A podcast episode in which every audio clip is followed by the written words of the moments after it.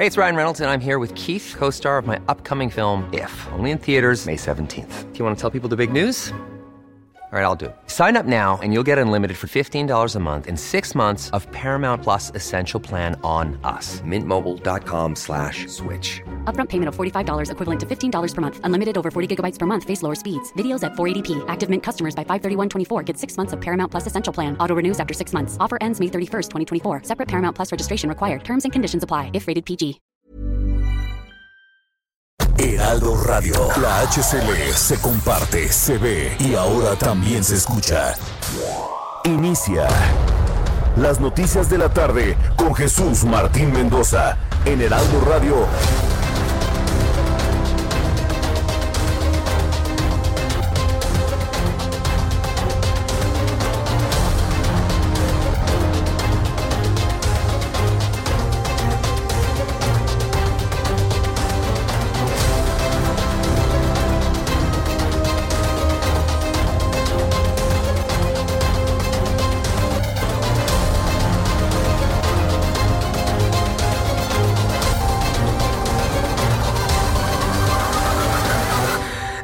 De la tarde en punto, hora del centro de la República Mexicana. Escucha usted el Heraldo Radio en toda la República Mexicana. Más de 25 emisoras en toda la República Mexicana que retransmiten este programa de noticias y una de, la parrilla, de una de las, si no es que la mejor parrilla programática, perdón que corrija, ¿eh? la mejor parrilla programática de radio, de radio informativa, de radio cultural, de radio de entretenimiento en todo el país. Como se lo he dicho, somos los herederos de la mejor radio informativa de México y de la historia. Así que súbale el volumen a su radio que le tengo la información más importante que ha ocurrido en este miércoles 14 de octubre hasta este momento. En primer lugar, le informo que Porfirio Muñoz Ledo presenta denuncia penal contra Mario Delgado. Las cosas dentro de Morena se están poniendo muy duras. Hay que recordar que en estos micrófonos, Porfirio Muñoz Ledo relacionó a Mario Delgado con Marcelo Ebrard de estar en una intentona por modificar los resultados en la elección interna de Morena.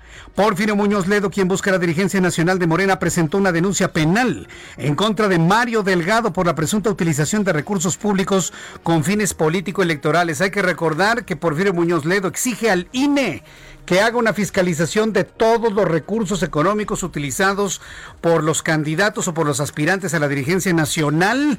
Y bueno, pues Porfirio Muñoz Ledo ya tendría información, por lo menos eso es lo que él dice, que Mario Delgado habría utilizado recursos públicos. Le tendré los detalles de esto en los próximos minutos aquí en el Heraldo Radio. Mientras tanto, un grupo de padres de familia presentaron ante la Fiscalía General de la República una denuncia penal con el fin de esclarecer el robo de más de 39 mil medicamentos de una bodega en Iztapalapa. Los propios padres de familia han declarado en diversos medios de comunicación y aquí mismo que no creen en el famoso robo de medicamentos para niños con cáncer. Sin embargo, han presentado una denuncia que se suma a la denuncia penal presentada el día de ayer en contra del presidente, en contra del secretario de Salud y el titular de INSABI. Al comparecer ante el Senado de la República, el secretario de Educación, Esteban Moctezuma Barragán, aseguró que el sistema educativo nacional trabaja para que al regresar a clases eh, presenciales se transite a un modelo de aprendizaje mixto. Asimismo, anunció que en el momento en el que los alumnos puedan regresar a las aulas, será obligatorio el uso de todas las medidas sanitarias pero principalmente la utilización del cubrebocas. Trabajaremos por aprovechar y lograr, al regresar a clases presenciales, un sistema que será mixto. El aprendizaje en casa ha permitido que niñas y niños desarrollen nuevas habilidades autodidactas. Esto es un beneficio colateral. Para el magisterio, una vida escolar mixta favorecerá, en primer lugar, la sana distancia y, en segundo lugar, un fortalecimiento pedagógico porque habrá trato personalizado a sus alumnas y alumnos y va a contribuir a regular el exceso de población en muchas de las aulas.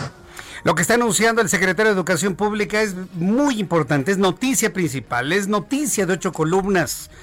Está anunciando que lo que resta del ciclo escolar va a ser combinado la educación en casa y en la escuela. Es decir, no está anunciando un regreso a clases presencial al 100%, sino de manera mixta. Niños y niñas que se quedarán en su casa, niños y niñas que lo harán de manera presencial. ¿Cuál va a ser el mecanismo para hacerlo? Está por definirse. Pero prácticamente el secretario está anunciando que no visualiza un regreso presencial al 100%. Le voy a tener todos los detalles más adelante aquí en el Heraldo Radio. Por supuesto, papás, mamás, denme su opinión a través de nuestra plataforma de YouTube, en el canal Jesús Martín MX, a través de Twitter, arroba Jesús Martín MX. Un juez en la Ciudad de México ordenó a la Fiscalía General de la República restablecer el servicio de escolta para familiares de Tomás Herón, exdirector de la Agencia de Investigación Criminal, quien cuenta con una orden de aprehensión por el caso Ayotzinapa. Pues claro, lo pusieron a merced de quien quisiera hacerle algo a Tomás Herón. Claro, era lógico. Es más, es una especie de protección a un testigo. Pero le quitan eh, la escolta como si el asunto fuera de lujo. Se ha malentendido, por lo menos quienes están en el gobierno han malentendido el asunto de las seguridades y las escoltas. Pero bueno, cada quien con su forma de ver a nuestro país. También le informo que autoridades judiciales informaron este miércoles sobre la sentencia de 31 años de cárcel en contra de Mónica García Villegas, exdirectora del Colegio Repsamen de la Ciudad de México. 31 años. Yo le pondría 310 años, le pondría un cerito más. Desde el 18 de septiembre pasado, un juez la había declarado culpable por el delito de homicidio culposo en contra de 19 menores de edad y 7 adultos que murieron en el derrumbe de la escuela en el terremoto del 19 de septiembre del año 2017. Que por qué yo quiero que le den 310 años de cárcel, le voy a decir por qué. Porque hoy Mónica García Villegas, la dueña del colegio Repsamen, que por sus lujos, su jacuzzi, su mármol, la construcción de su nidito de amor, le puso más peso al edificio con el terremoto se vino abajo aplastando a 19 pequeños niños. ¿Sabe lo que hizo la señora el día de hoy? Se negó a ofrecer disculpas a los padres de familia. Así. Dice, yo no tengo por qué ofrecer ninguna disculpa a ningún padre porque yo soy inocente. ¿Cómo ve a la señora Mónica García Villegas? ¿Cómo la ve? Está comprobadísimo que la señora violentó todos los reglamentos de construcción. Vaya, hasta las, eh, las sumas y las restas elementales para poner una tonelada de mármol en la parte de arriba Dice, yo no tengo la culpa, yo soy inocente, por lo tanto, no tengo por qué pedirles perdón a los padres de familia de los niños muertos en el terremoto. ¿Cómo la ve? Aquí, mire, fuego a discreción, ¿eh? Yo le invito para que me lo diga a través de nuestra cuenta de Twitter, arroba Jesús Martín MX, y también en nuestra cuenta de YouTube, Jesús Martín MX. Dígame lo que usted piensa de la señora Mónica García Villegas cuando le dice eso a los padres de familia. Yo no tengo por qué pedirles perdón porque soy inocente. No, no, si le digo que en, la vida hay gente mala y otros más, ¿eh? No, no, increíble. Alguien que no se conduele por la muerte de niños no, no, no, de, verdad, yo me quedé así, con el ojo cuadrado, como decían las abuelitas. La Secretaría de Economía y la Procuraduría Federal del Consumidor ordenaron la suspensión inmediata de la venta de productos denominados como queso y yogur natural que no cumplen con lo establecido en las normas oficiales mexicanas. Pero mire que el asunto es, es pues, raya lo escandaloso. Porque más adelante le voy a tener detalles de esto que se ha estado informando. Pero yo sí quiero decirle, por ejemplo, que cuando estamos hablando de la suspensión de la venta de quesos, que por cierto es un lácteo muy solicitado en la dieta mexicana, estamos hablando de productos de las marcas Nochebuena, Food, Swan, Caperucita. Esta no conozco Burr, ni Precisimo tampoco, ni Selecto Brand. Pero estamos hablando de marcas muy reconocidas que se han vendido durante mucho tiempo, cuyos productos han pasado por el laboratorio de la Profeco y que han salido bien evaluados y ahora resulta que no, ahora que lo suspenden. No sé por qué sospecho que es otro tipo de situación ahí con estas empresas. Ya lo estaremos analizando y es información que se genera, por supuesto, hoy desde la Procuraduría Federal del Consumidor. El gobierno de Francia decretó toque de queda de nueve ciudades, incluyendo París, para frenar el rebrote de COVID-19 que afecta a Francia. Emmanuel Macron dijo que el toque de queda durará cuatro semanas y se podrá considerar extenderlo hasta el 1 de diciembre, el tiempo que sea necesario. ¿Usted se imagina a México anunciando un toque de queda por transmisiones de COVID? No, hombre, antes renuncian. ¿Sí, verdad? Sí, antes se van, antes se va Hugo López Gatel, antes de recomendar un toque de queda como lo está haciendo responsablemente Emmanuel Macron por la irresponsabilidad de la sociedad francesa. Hemos visto la irresponsabilidad mexicana y usted visualiza medidas como las francesas en México. Y allá no se andan ahí con la tontería de que, Ay, es que eso viola los derechos humanos, Jesús Martín. ¿Cómo cree Jesús Martín? Un toque de queda. En Francia lo están haciendo. Y permítame decirle, Francia es un país del primer mundo. ¿eh? Ya quisiéramos ser la mitad que Francia. ¿eh? Ya quisiéramos tener la mitad del líder como Emmanuel Macron. Ya quisiéramos. Y allá no se andan con esas tonterías. Allá si toque de queda, correcto, nos quedamos en nuestra casa. El COVID está peligroso. Aquí en México, no, hombre, aquí somos más laxos que un atole, señores. Aquí somos más laxos que un atole. Yo le invito para que me dé su opinión a través de Jesús Martín MX en Twitter y Jesús Martín MX en YouTube. La Organización Mundial de la Salud dijo hoy que la gente joven tendrá que esperar hasta el año 2022 para recibir una vacuna contra el COVID-19, ya que la producción inicial deberá destinarse primero a los grupos de mayor riesgo, adultos mayores, hipertensos, obesos, niños y demás. La gente joven, aunque yo creo que podría haber una excepción en México, porque aquí se están muriendo los jóvenes de COVID, ¿eh? Aquí se mueren desde los 30 años, inclusive antes. Entonces vamos a ver cómo va a operar en el caso de México, que es un caso singular en su nivel de letalidad y en los rangos de edad en el cual está actuando el COVID-19. También informo que este viernes 16 de octubre, Necax y Mazatlán serán los primeros equipos de fútbol en reabrir sus inmuebles para permitir el acceso a los aficionados. Quiero decir una cosa, ¿eh? hay una enorme crítica en todo el país por la apertura de los estadios de manera anticipada y los ojos están centrados, ¿saben quién? En Mazatlán. Allá es donde están precisamente todos los cuestionamientos de esta terrible presión para abrir ya los estados y que la gente vaya. Con el COVID, estamos viendo que los franceses están volviendo a resguardar con toques de queda y aquí en México estamos siguiendo exactamente los mismos caminos que Europa. Bueno, pues yo le invito para que hoy no se pierda Roberto San Germain. Vamos a tener a Roberto San Germain el día de hoy que nos va a tener toda una explicación de qué es lo que está sucediendo con estas presiones. ¿Es una presión económica? Sí. ¿Es una presión de los clubes? También. ¿Es una presión de patrocinadores? No necesariamente, ni siquiera de la gente. Pero bueno, para que vea usted ya cómo el, el, negocio del fútbol empieza a pasar aceite, como se dice popularmente, y empiezan ya a presionar para que se abran los estadios y vaya la gente en masa. ¿Qué opina también sobre esto? Otro temazo que tenemos para discutir usted y yo y platicarlo aquí en el Heraldo Radio. Vamos con esos corresponsales en toda la República Mexicana. Empezamos con Pablo Cruz en el Estado de México, quien nos informa que Catepec brinda atención médica y psicológica a personas con síntomas de COVID-19. Adelante, Pablo, te escuchamos. Buenas tardes. Buenas tardes, estimado Jesús Martín. ¿Cómo estás?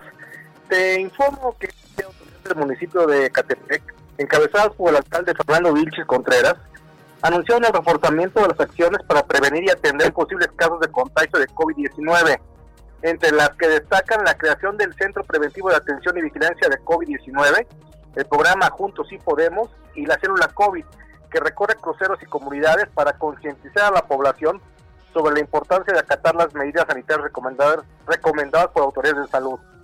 Vale la pena precisar que el Centro Preventivo de Atención y Vigilancia de COVID-19 que se ubica en el fraccionamiento La Guadalupana y que inició operaciones el pasado 10 de agosto, hasta el momento ha atendido a 687 personas con síntomas de la enfermedad, como tos seca, fiebre y fatiga, a las que el personal del DIF municipal han brindado de manera gratuita atención médica y psicológica. Eh, por su parte, Salomón Ortega Romero, encargado del despacho de la Dirección de Salud del DIF, informó que este trabajo se viene realizando desde meses pasados, aunque fue durante la primera semana de agosto, cuando habilitaron lo que fuera una clínica de especialidades para fungir como centro de atención para personas contagiadas de coronavirus o con sospecha de estarlo. Añadió que desde su reapertura, el centro ha recibido a 867 personas con distintos malestares, de los cuales 370 se mantienen como sospechosos y 39 están confirmados.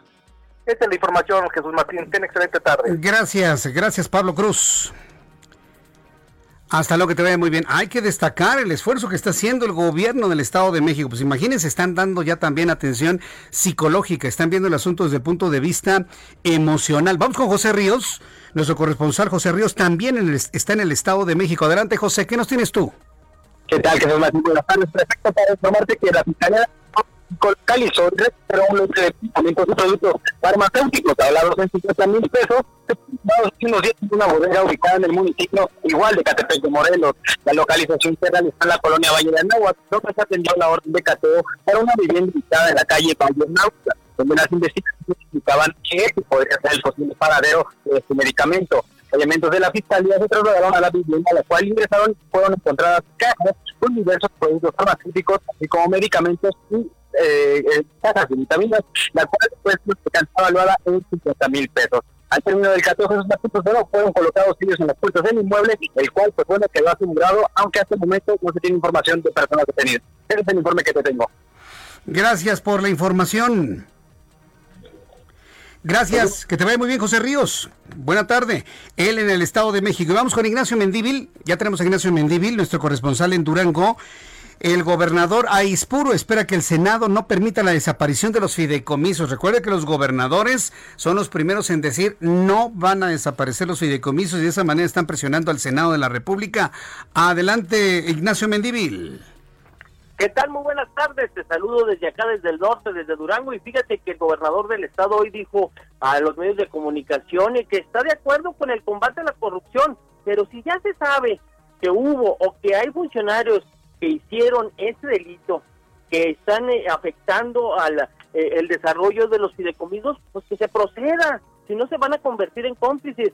Y no queda claro que en aras de combatir este ilícito se proceda a desaparecer los fideicomisos, mejor que se transparente el ejercicio.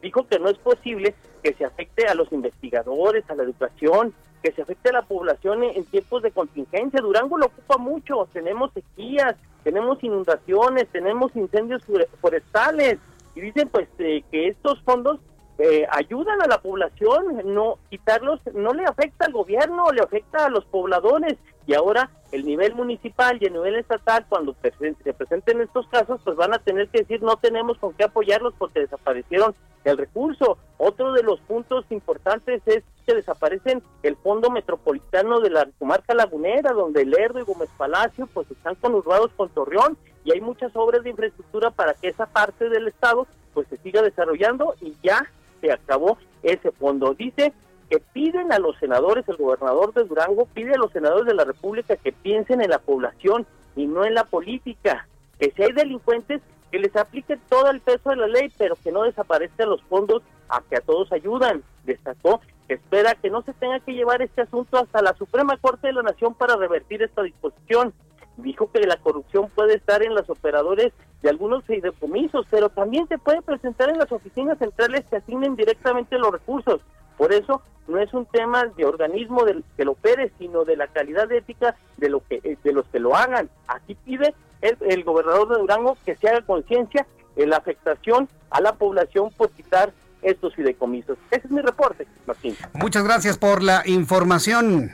Gracias, Ignacio. A la orden. A la orden, que te vaya muy bien. Ignacio Mendíbil entonces plantea algo que es lógico. Bueno, no él, sino eh, es el, gobernador eh, José Rosa Saispuru. Él está diciendo, no, no, que no desaparezcan los fideicomisos, que se transparente el recurso. Ayúdeme con eso, ¿no? Que se transparente el recurso, no que desaparezcan los fideicomisos. Y el que haya robado, que se vaya a la cárcel. El que haya robado, se haya servido con la cuchara molera, con la cuchara grande o con dos cucharas, como alguien dice. Ah, bueno, pues ese que se vaya, lo refundan en el botellón a ese. Pero ¿por qué tienen que estar pagando justos por pecadores? Porque usted y yo sabemos por qué, ¿no? El asunto no es ese, el asunto es sacar dinero de debajo de las piedras, sacar dinero de debajo de los fideicomisos y los fondos para poder operar el país el año que entra, donde se han acabado los guardaditos, tal y como lo ha anunciado el propio Arturo Herrera. Son las 6 con 18. Vamos con nuestros compañeros reporteros urbanos, periodistas especializados en información de ciudad. Israel Lorenzana, ¿en qué parte del Valle de México te encuentras? Adelante, Israel. Jesús Martín, muchísimas gracias, un gusto saludarte esta tarde. Fíjate que hace tan solo unos minutos fue retirado un bloqueo de Avenida de los Insurgentes a la altura de la calle de Milán y también en la zona de París. Esto a los alrededores del Senado de la República, Jesús Martín. Diferentes colectivos están pidiendo que no desaparezcan los fideicomisos. Esto por la falta de la atención de las autoridades, pues decidieron bloquear la avenida de los insurgentes, lamentablemente afectando a miles y miles de personas que tuvieron que caminar por más de tres horas sobre insurgentes, pues para llegar a su destino y por otro lado para buscar un medio de transporte, ya que la línea 1 del sistema de transporte Metrobús estuvo detenida Hace unos minutos se ha retirado ese bloqueo para pues buena suerte de las personas y de los los automovilistas, Jesús Martín, ya que lamentablemente la circulación está todavía a esta hora muy afectada para quien va con dirección hacia la zona de la ribera de San Cosme, procedentes de la glorieta de los insurgentes, y también para quien viene de Puente de Alvarado y con dirección hacia Álvaro Obregón. Las alternativas, el eje poniente en su tramo guerrero y también el circuito interior para evitarse estos contratiempos, aunque tenemos elementos de la Secretaría de Seguridad Ciudadana, aún así hay que por supuesto armarse de paciencia y anticipar su paso por varios minutos. Estas eh, personas de diferentes colectivos han cedido a retirar este bloqueo y están en estos momentos reuniéndose en la puerta número 5 del Senado, aparentemente para ser atendidos. Jesús Martín, la información que te tengo. Muchas gracias por la información, Israel Lorenzana. Hasta luego. Hasta luego que te vaya muy. Vamos con nuestro compañero Javier Ruiz. Adelante, Javier, ¿en dónde te ubicas?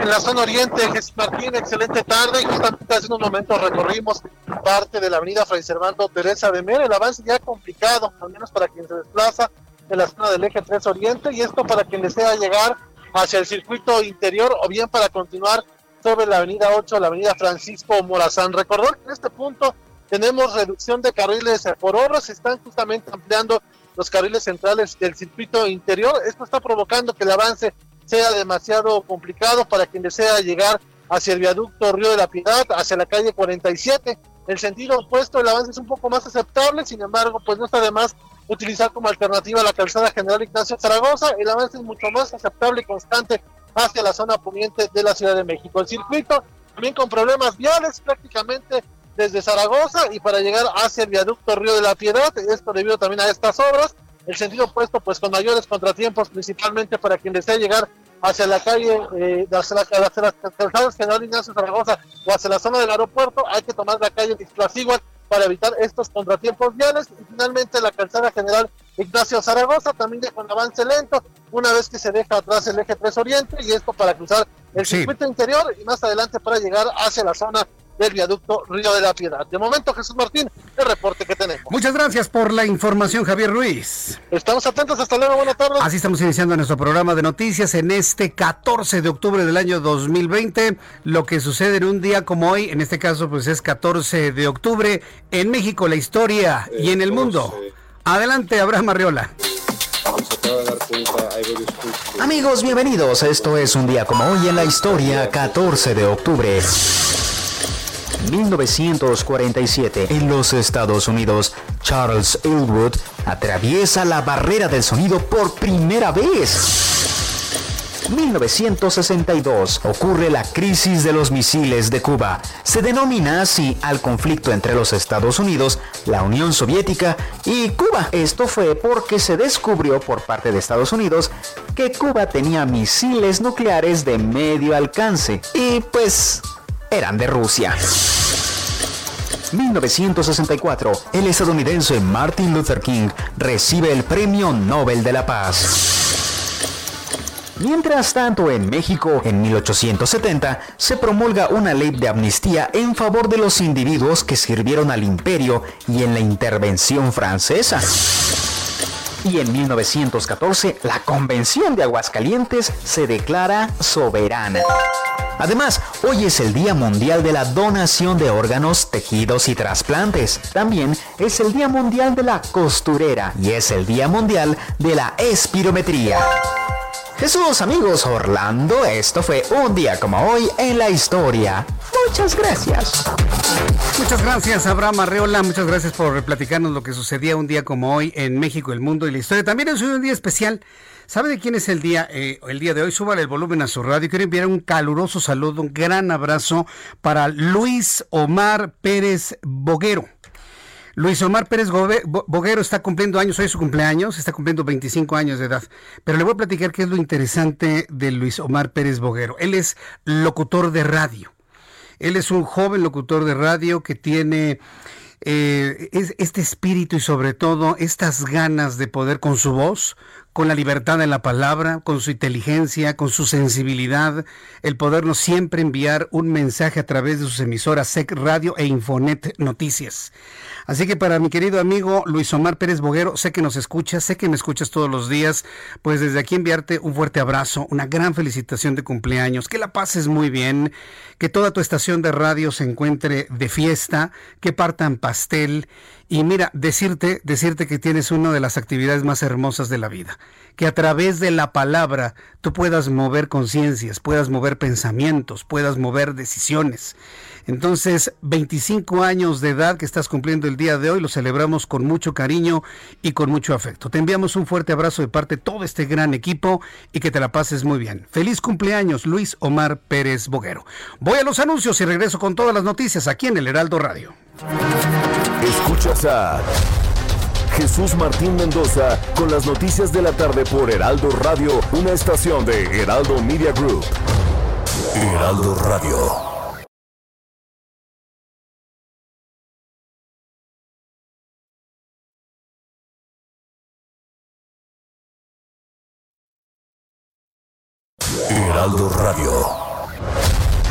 Escucha las noticias de la tarde con Jesús Martín Mendoza.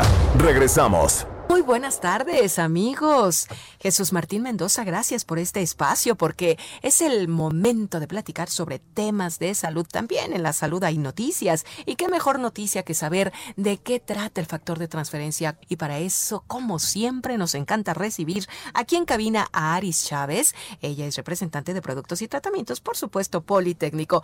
Háblanos del factor Aris, ¿cómo estás? Pues muy, muy buenas tardes. Gracias a Jesús Martín por esta invitación. Estamos viviendo una época complicada, una época de contagios de virus y bacterias, esta pandemia que nos tiene, ay, bien preocupados. Pero ¿qué estamos haciendo por tomar un tratamiento extra que refuerce nuestras defensas? Esa sería la verdadera pregunta. Porque, mira, los mexicanos comemos mal. No tomamos las vitaminas, nos malpasamos, fumamos, bebemos. Eh, bueno, todo lo que... Tenemos pensamientos de tristeza, ¿no? Sí, fíjate que la angustia, la depresión, a veces ese estado anímico bajo hace que claro. nuestras defensas bajen. Por eso es importante, pues, tomar un auxiliar que nos ayude a elevar nuestras defensas y sobre todo a protegernos. Afortunadamente el Instituto Politécnico Nacional tiene un tratamiento excelente para elevar nuestras defensas, que es el factor de transferencia. Es un tratamiento muy sencillo de tomar, no es invasivo, se pone debajo de la lengua unos minutitos, que además es, es líquido, que no sabe absolutamente a nada, y te lo pasas. Así de fácil. Una dosis todos los días, 10 a 12 días, y dentro de cuatro meses nos volvemos a llamar. Es así de sencillo. Lo hacemos ahora cada cuatro meses porque, bueno, pues esta época nos lo exige de esa manera, pero vas a elevar tu sistema inmune hasta en un 470%. Es decir, vamos a lograr crear una barrera protectora que haga mucho más difícil un contagio.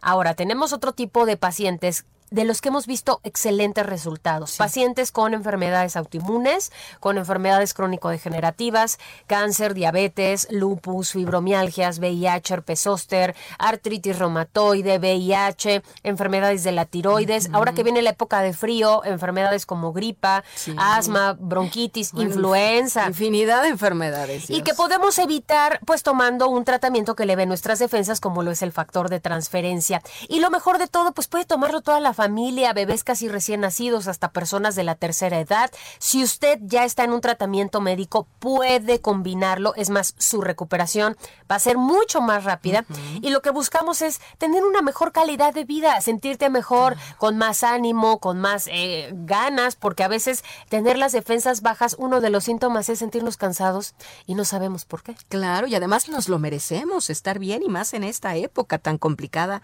pues con tanta pandemia y que viene la influenza y que ya llegó no sé quién. Ay, no, no, la mejor manera es protegernos con el factor de transferencia.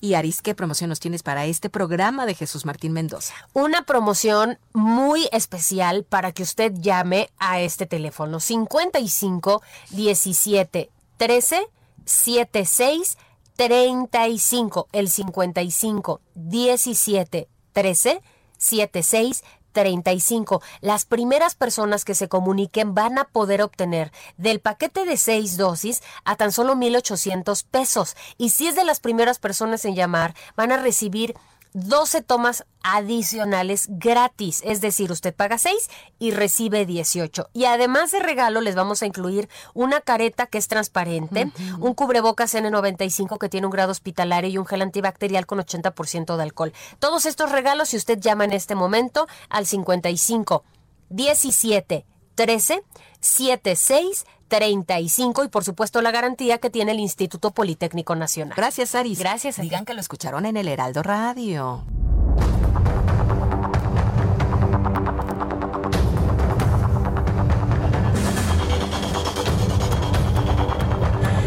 Son las 6 de la tarde con 34 minutos hora del centro de la República Mexicana. Muchas gracias por su compañía. Me están informando que ya empezó a llover fuerte, ya empezó a llover duro en la capital del país.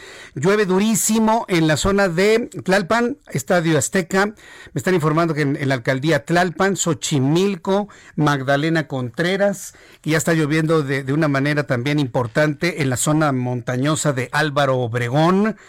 Eh, bueno, pues en unos instantes te voy a tener todo el informe meteorológico, el pronóstico del tiempo que da a conocer el Servicio Meteorológico Nacional. Antes, quiero saludar con muchísimo gusto a un hombre con el cual he platicado durante muchos, muchos, mucho tiempo. Es un hombre de un pensamiento social claro Sí, y, que ha sido reconocido en muchos momentos en diversos ámbitos y sobre todo de extraordinario promotor de la movilidad no contaminante, y me refiero a las bicicletas.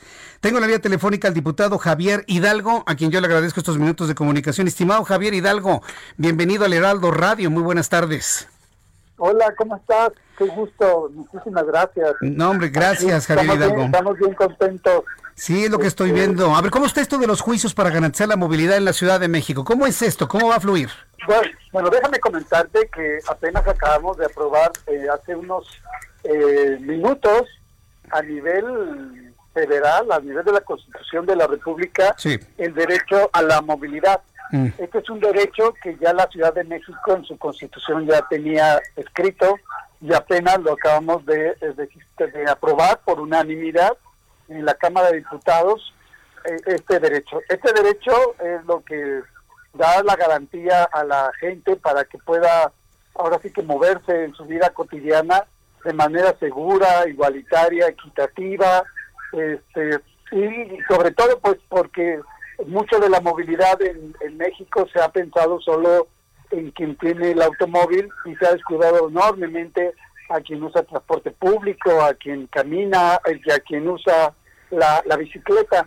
Entonces, eh, esto ya que quede en la ley, pues eh, es una garantía para la población y, ya se vuelve una, una responsabilidad para los gobiernos, para el Estado.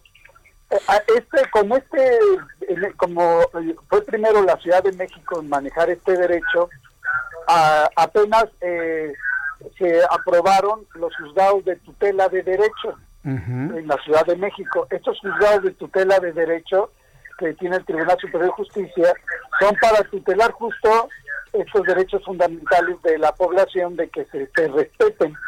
Entonces, apenas eh, hace unos días se instalaron y pues la verdad es que aproveché para eh, pedir al Tribunal Superior de Justicia que en base a esa tutela de derechos declare la ciclovía de insurgentes, que es una ciclovía emergente que se instaló para eh, poder eh, sobrellevar la pandemia evitando los contactos en el transporte público, eh, este, que pudiera pasar hacia una ciclovía permanente, ya que quedara para siempre en la Avenida de los Insurgentes. A partir de que, de que tener este, este derecho a la movilidad y, y, que no es una calle exclusiva para autos, sino que debe ser para transporte público, para caminar y para poder andar en bicicleta. yo, comparto esa idea. perdón, Javier, es que quiero preguntar una cosa. A veces me da la impresión, digo, yo, yo entiendo el, derecho a la movilidad en bicicleta, pero a veces me, me da la impresión que es como competirle a los autos y hay que tener una ciclovía en insurgentes porque pues no es posible que Insurgentes no tenga ciclovía. Cuando hay calles internas que podrían ser más seguras para los ciclistas. Yo quiero pensar en la seguridad de los ciclistas y calles internas de todas las colonias que vienen a lo largo de toda la Avenida de los Insurgentes podrían ser más seguras para el ciclista por la menor cantidad de autos que circulan ahí. ¿Cómo, lo vería Javier Hidalgo esto? Sí, el tema de la seguridad se lo da la ciclovía y obviamente Insurgentes es una calle que es directa. No, es, no, no tú vas a, motivar el uso de la bicicleta dando vueltas. No, así, así va a ser muy incómodo usar la bicicleta. Entonces, por eso es importante que quede en, en, estas, en estas calles que son calles de todos, no solo para los carros. a la hora de la hora tú dejas un espacio para eh, los carros, otro para el transporte público y otro para la bicicleta. Y esta parte, eh, entonces, es una, este, una manera igualitaria. Dice, es que son pocas bicis. No, la verdad es que es casi lo mismo en un carro, lo que pasa es que el carro ocupa mucho lugar, se ve voluminoso, pero hay una persona. La, importancia de este derecho es que la preocupación no es por mover carros, sino por mover personas, en darle en, ese sentido. Bien. Y, la ciclovía te da la seguridad. el objetivo es que sí sean ciclovías directas. No hay por donde donde puede caber y hay que te den una vuelta hasta el cerro y de regreso y a ver cuándo llegas, sino directo, porque eso es como ya se adopta. Y, mucha, y entonces ha sido una herramienta en la ciclovía para que además más gente pues se mueva eh, en bicicleta. Y bueno, el carro también tiene otras rutas que puede tomar este mucho más eh, amplias como el propio circuito interior y otras y es más dar esta vuelta en carro que en bicicleta. Eh, Javier Hidalgo ha sido un hombre que ha estado muy preocupado en el aprender correctamente bien, además de andar en bicicleta, la cultura de andar en dos ruedas. Yo, lo he visto cuando daba o da sus clases en la, alcaldía Miguel Hidalgo, yo me acuerdo cómo eh, eh, estaba educando a la gente, a los niños, a los jóvenes y demás. Y, en ese sentido, en esa preocupación también de crear buenos ciclistas, eh, ¿Cuál es la recomendación que habría los ciclistas para también hablar de obligaciones, no? Porque podemos hablar de derechos, derechos de, circulación, derecho a usar una bicicleta en igualdad de circunstancias que un automovilista, pero también hay una serie de, obligaciones, ¿no? Respetar las banquetas, respetar las aceras, permitir el paso de peatones, en fin. ¿De, eso qué hay, estimado Javier? Sí, eh, eh, esto es algo muy importante de este derecho a la movilidad porque lo que establece es que se le dé prioridad a los más vulnerables siempre de la vía. Y entonces se hace una pirámide y se pone al más vulnerable, a las personas con discapacidad, luego se pone a los peatones, luego a los eh, ciclistas, y luego ya el transporte público y hasta abajo el automóvil. El problema es que durante muchos años se ha puesto el automóvil por delante. Toda la ingeniería vial, todo el presupuesto, todos los recursos se irán pensando que todo el mundo nos íbamos a mover en coche. Pero la realidad es que solamente uno de cada cuatro viajes se hace en coche y se llevaba presupuestos del 85% de los recursos. Entonces, eh, es muy importante esto que tú preguntas, porque ¿cuál sería la obligación de los usuarios de la vía? Proteger al más vulnerable. Ok, muy bien. Y, entonces un ciclista, obviamente, eh, su, responsabilidad para con los otros ciclistas, pero sobre todo para con los peatones y con las personas con discapacidad. Bien, pues eh, Javier Hidalgo, eh, en este aspecto del ciclismo, la verdad estamos eh, muy en contacto para seguir viendo cómo va fluyendo todo esto. tengo otra pregunta que hacer, bueno, en realidad son dos para Javier Hidalgo. Lo vimos precisamente hablando de bicicletas, acompañar a Mario Delgado en una rodada desde el Zócalo hasta el Palacio Legislativo, en el marco en el cual hay una disputa tremenda dentro del Movimiento de Regeneración Nacional por la dirigencia de este partido político. Y hoy en un asunto verdaderamente preocupante, un porfirio Muñoz Ledo que denuncia penalmente a Mario Delgado.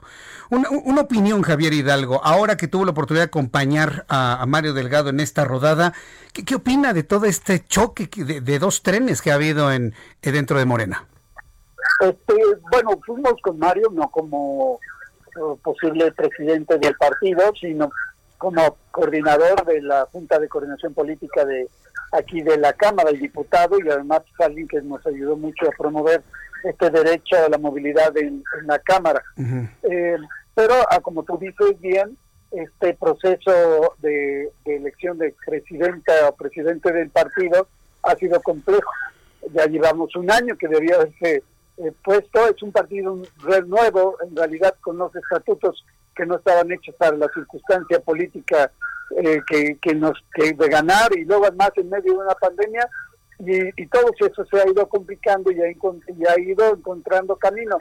Eh, bueno, pues ahora ya, ya este, yo mismo me apunté para candidato a presidente de Morena, fui, eh, ya no fui seleccionado para la siguiente etapa de la encuesta, unas encuestas que a mi modo están muy mal hechas porque tienen resultados de que ponen a personas que no son muy conocidas encima de personas muy conocidas, como sucedió con Jacob, que la pasaron hasta el cuarto lugar, o con Gibran, o con Antolini, así. Pero en fin, este, lo que yo recomendé es asumir, ya no, no meternos en el pleito este, de disputas de cargos, más bien contribuir a la unidad.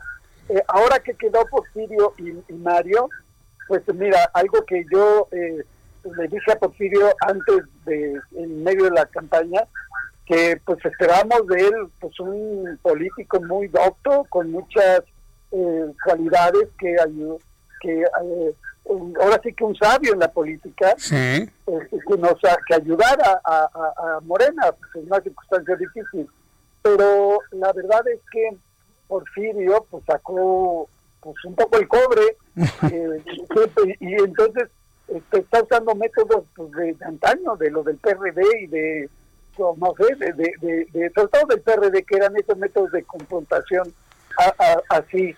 Esto en Morena está prohibido. Este, eh, nosotros tenemos una norma, la quinta en principio, que si rompe la fraternidad puede ser expulsado del partido.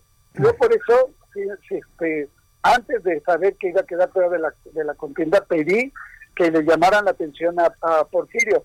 Y Porfirio pues ahí está escalando este conflicto hasta lo que hoy eh, está. Yo pues, desconozco a, un compañero que, que conozco desde hace más de 30 años y que, el que haya perdido la cordura, como lo uh que lo, que lo está haciendo.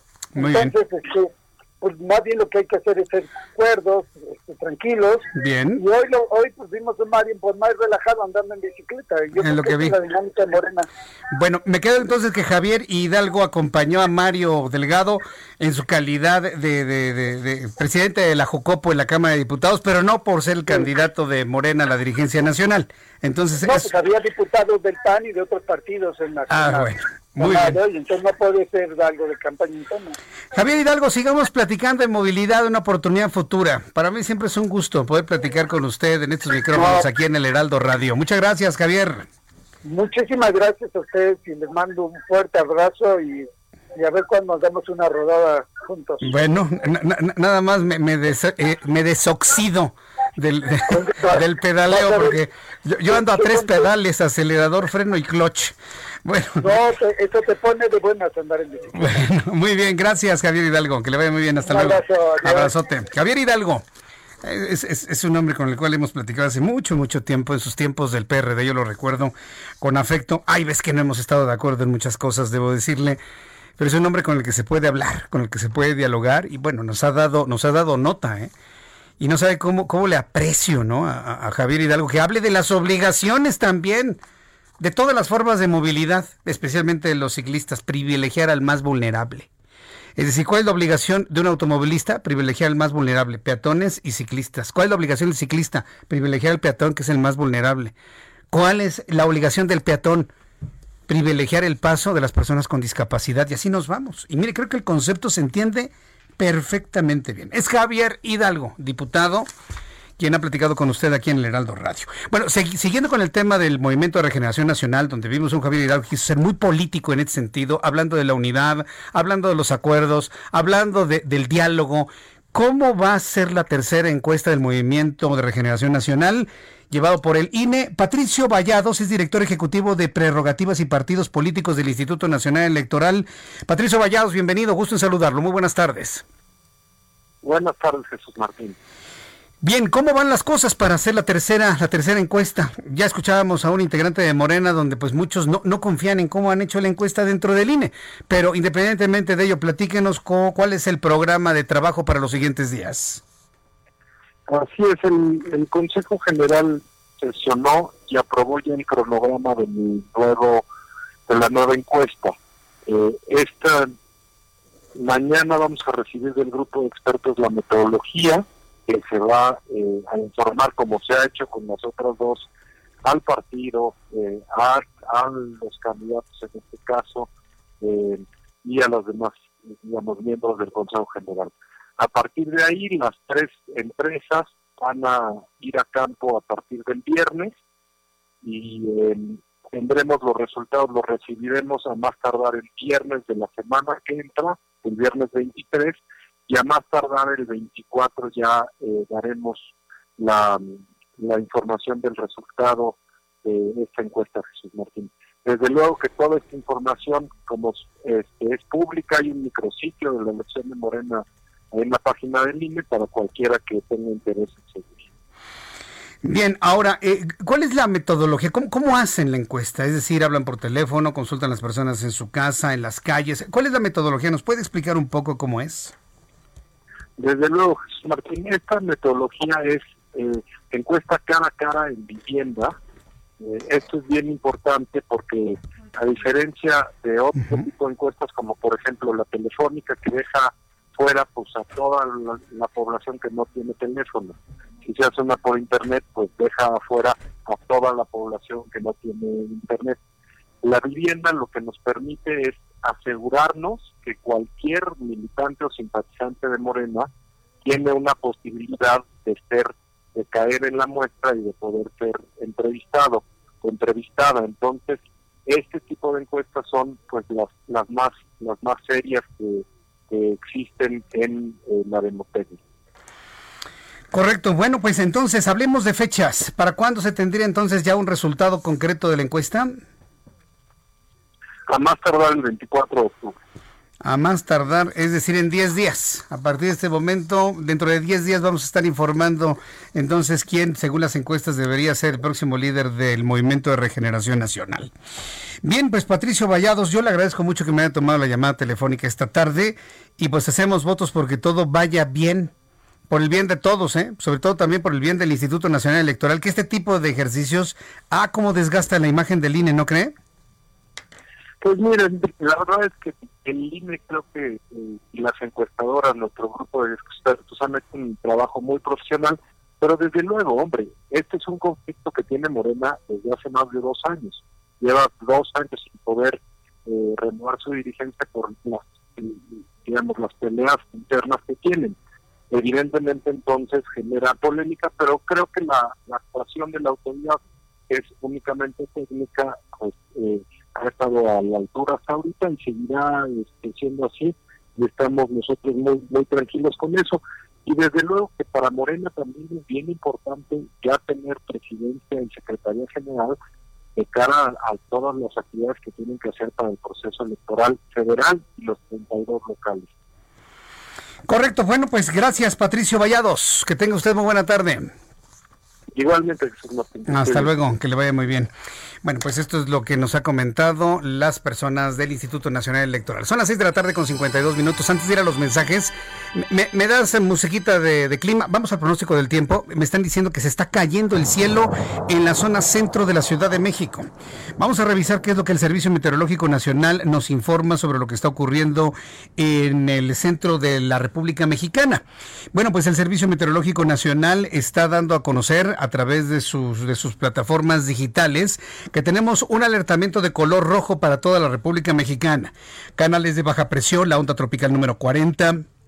Tenemos la onda tropical Norbert, esto del lado del Pacífico, y una nueva onda tropical con temperaturas que en algunas partes del país podrían alcanzar hasta los 45 grados Celsius.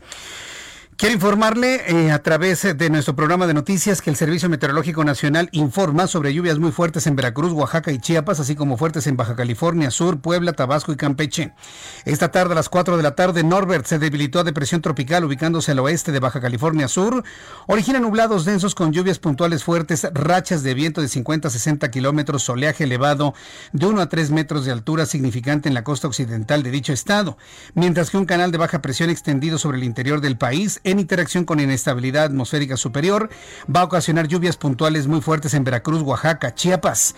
Tenemos un segundo canal de baja presión extendido sobre el noroeste y occidente del sur de la República Mexicana, onda tropical número 40 al suroeste de las costas de Jalisco, onda tropical número 41. Se aproxima a la península de Yucatán generando chubascos con lluvias puntuales fuertes en dicha región. Un nuevo frente frío Por eso de repente como que sentimos que se nos baja la temperatura, sobre todo en el norte, occidente y centro del país. Nueva onda, nuevo frente frío, el número 7 de la temporada que ingresará en, la frontera norte de México y va a provocar lluvias e intervalos de chubascos en Nuevo León, Tamaulipas y San Luis Potosí. Esto significa, a ver, hoy, hoy es miércoles, que para el sábado vamos a tener un amanecer de sábado bastante frío en el centro de la República Mexicana. Tómelo en cuenta, hay que abrigarse muy bien porque nos puede bajar muy drásticamente la temperatura con la llegada del nuevo frente frío. El pronóstico del tiempo para el Valle de México, la temperatura en este momento es de 22 grados y bajando 20 grados ya en este momento. La temperatura mínima oscilará entre 7 y 8 y la máxima para mañana 22 grados Celsius.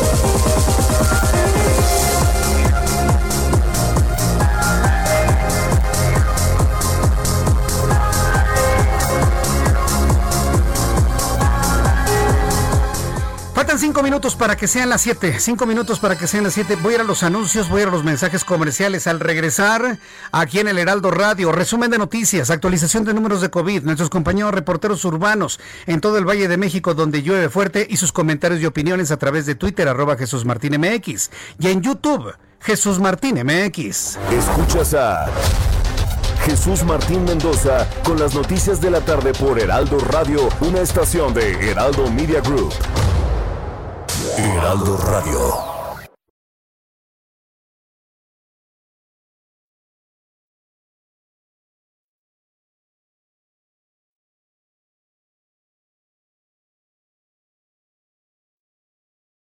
Heraldo Radio. Escucha las noticias de la tarde con Jesús Martín Mendoza. Regresamos.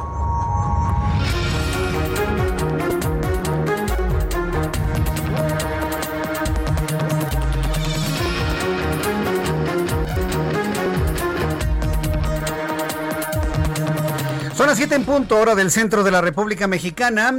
Le presento un resumen con las noticias más importantes. En entrevista con el Heraldo Radio, el diputado Javier Hidalgo aseguró que el acompañamiento que hizo a Mario Delgado en la rodada ciclista que partió del Zócalo Capitalino hasta la Cámara de Diputados, lo hizo en compañía del presidente de la Junta de Coordinación Política, pero en ningún momento significó un apoyo a la candidatura de Mario Delgado a la presidencia de Morena. Lo aclaró en los micrófonos del Heraldo Radio hace unos instantes. Javier Hidalgo dice, yo participé, pero lo acompañé en su calidad de diputado, en su calidad de representante de Morena, en su calidad de presidente de la Junta de Coordinación Política. Pero en ningún momento es que se tiene que llegar a un acuerdo, que se tiene que promover el diálogo entre ambos participantes, Porfirio Muñoz Ledo y Mario Delgado, aunque aseguró que Porfirio Muñoz Ledo, con estas acciones, ha sacado el cobre. En este resumen de noticias, por mayoría, el Pleno de la, Sala, de la Sala Superior del Tribunal Electoral del Poder Judicial de la Federación rechazó rechazó al Grupo Social Promotor de México antes Nueva Alianza su registro como partido político. Rechazó al Grupo Social Promotor de México antes Nueva Alianza su registro como partido político. Lo anterior al considerar que se confirmó que la participación del Sindicato Nacional de Trabajadores de la Educación en su procedimiento para obtener el registro. Le informo que el Pleno de la Cámara de Diputados aprobó modificaciones a la ley para que el delito de extorsión sea investigado como delincuencia organizada y procesado y sancionado bajo estas directrices. La reforma al artículo segundo de la Ley Federal contra Delincuencia Organizada permitirá quien sea juzgado por corrupción alcanzará de 8 a 12 años de cárcel, así como multas de mil a mil quinientos días. Bueno, el equivalente porque recuerde que ya no se cobran los salarios mínimos, sino estas unidades, ciertas unidades, bueno, el equivalente a 1.500 días. El tratamiento de los pacientes que padecen enfermedades lisosomales que padecen enfermedades lisosomales en México está en riesgo de ser suspendido debido a la posible desaparición del Fondo Federal que les ayudaba a comprar los tratamientos, denunciaron este miércoles organizaciones civiles. En un comunicado, representantes de estos pacientes expresaron su preocupación debido al peligro en el que se encuentra la permanencia del Fondo de Protección contra Gastos Catastróficos que busca otorgar servicios médicos de alta especialidad a quienes padecen enfermedades de alto costo que pueden poner en riesgo su vida y el patrimonio familiar. Celular.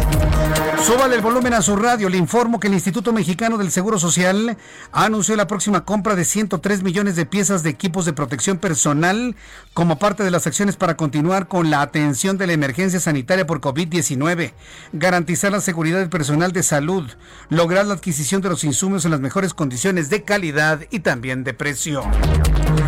Melania Trump, en noticias internacionales en este resumen, Melania Trump informó que su hijo de 14 años, Barron, dio positivo por COVID-19 pero no presenta síntomas. La Casa Blanca inicialmente dijo que había resultado negativo después de que sus padres dieron positivo a principios de este mes. Melania dijo que este día que las pruebas posteriores mostraron que Barron también había contraído el COVID-19. El presidente de China, Xi Jinping, pidió a los soldados del país que pongan toda su mente y energía en prepararse para la guerra. Así lo dijo en una entrevista en una base militar en la provincia sureña de Guangdong el martes y les pidió que fueran absolutamente leales, absolutamente puros, absolutamente confiables. Esto de acuerdo con la agencia estatal de noticias Xinhua. Estas son las noticias en resumen. Le invito para que siga con nosotros. Le saluda Jesús Martín Mendoza.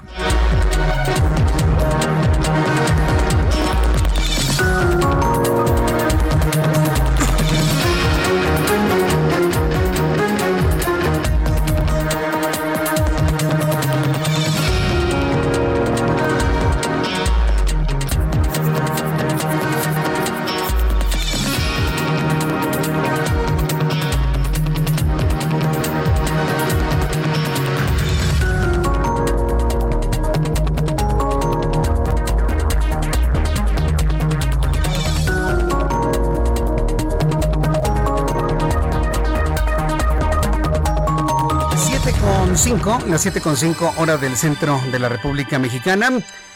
Vamos a continuar con nuestros compañeros reporteros urbanos. Vamos con nuestro compañero eh, Israel Lorenzana, quien nos tiene más información. Adelante, Israel. Jesús Martín, gracias. Pues vaya forma de llover en estos momentos en calles del centro histórico. Exactamente el paseo de la Reforma, la avenida de los Insurgentes, ya tiene pues severos contratiempos, encharcamientos considerables, continúa lloviendo. Esto, por supuesto, está generando retrasos en materia vehicular para quien viene de la zona de la glorieta de los insurgentes y con dirección a esa puente de Alvarado, Jesús Martín, y también a través del paseo de la reforma desde Bucareli y con dirección hacia el Ángel de la Independencia. Hay que manejar con mucho cuidado la visibilidad, pues podríamos decirlo que en algunos tramos es nula. Jesús Martín está lloviendo muy fuerte en toda esta zona y los encharcamientos además pueden generar algunos contratiempos. Por supuesto hay que manejar con mucho cuidado, Jesús Martín, encender las luces de los vehículos y las alternativas. Hay que utilizar Puente de Alvarado y la Ribera de San Cosme para incorporarse hacia la México-Tacuba y la avenida Chapultepec puede ser una buena opción para nuestros amigos van con dirección hacia el ex central Lázaro Cárdenas. Jesús Martín, a manejar con mucho cuidado esta tarde. Muchas gracias por la información, Israel Lorenzana.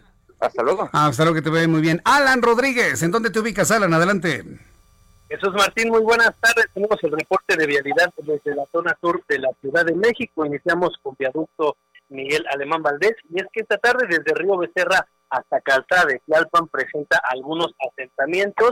Esto provocado por la lluvia que se registró hace unos momentos y encharcamientos que se dieron en los desniveles que encontrará durante este camino. En el sentido contrario, a partir de Andrés Molina Enríquez y hasta el cruce de la Avenida de los Insurgentes, la vialidad continúa con bastante carga. Otro punto de la vialidad que les vamos a comentar el día de hoy es la Avenida Doctor José María Berti, desde División del Norte hasta el eje 3 Sur, con buen desplazamiento para todos nuestros amigos automovilistas que se dirigen hacia el centro de la Ciudad de México en dirección al sur, en dirección contraria. Desde Viaducto hasta el eje 6 Sur encontrará ligeros asentamientos provocados únicamente por el cambio de luces del semáforo. Les recomendamos manejar con precaución y es que tenemos pavimento mojado en toda esta zona. Es por lo pronto, Jesús Martín, el reporte. Muchas gracias por esta información. Continuamos al pendiente, buenas noches. Continuamos al pendiente.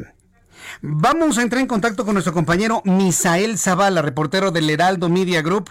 El secretario de Educación Pública dijo que se garantizará que habrá presupuesto de 5 mil millones de, pesos para las escuelas de tiempo completo y por supuesto se ha desatado toda una discusión del regreso a clases presencial o no. Adelante, Misael.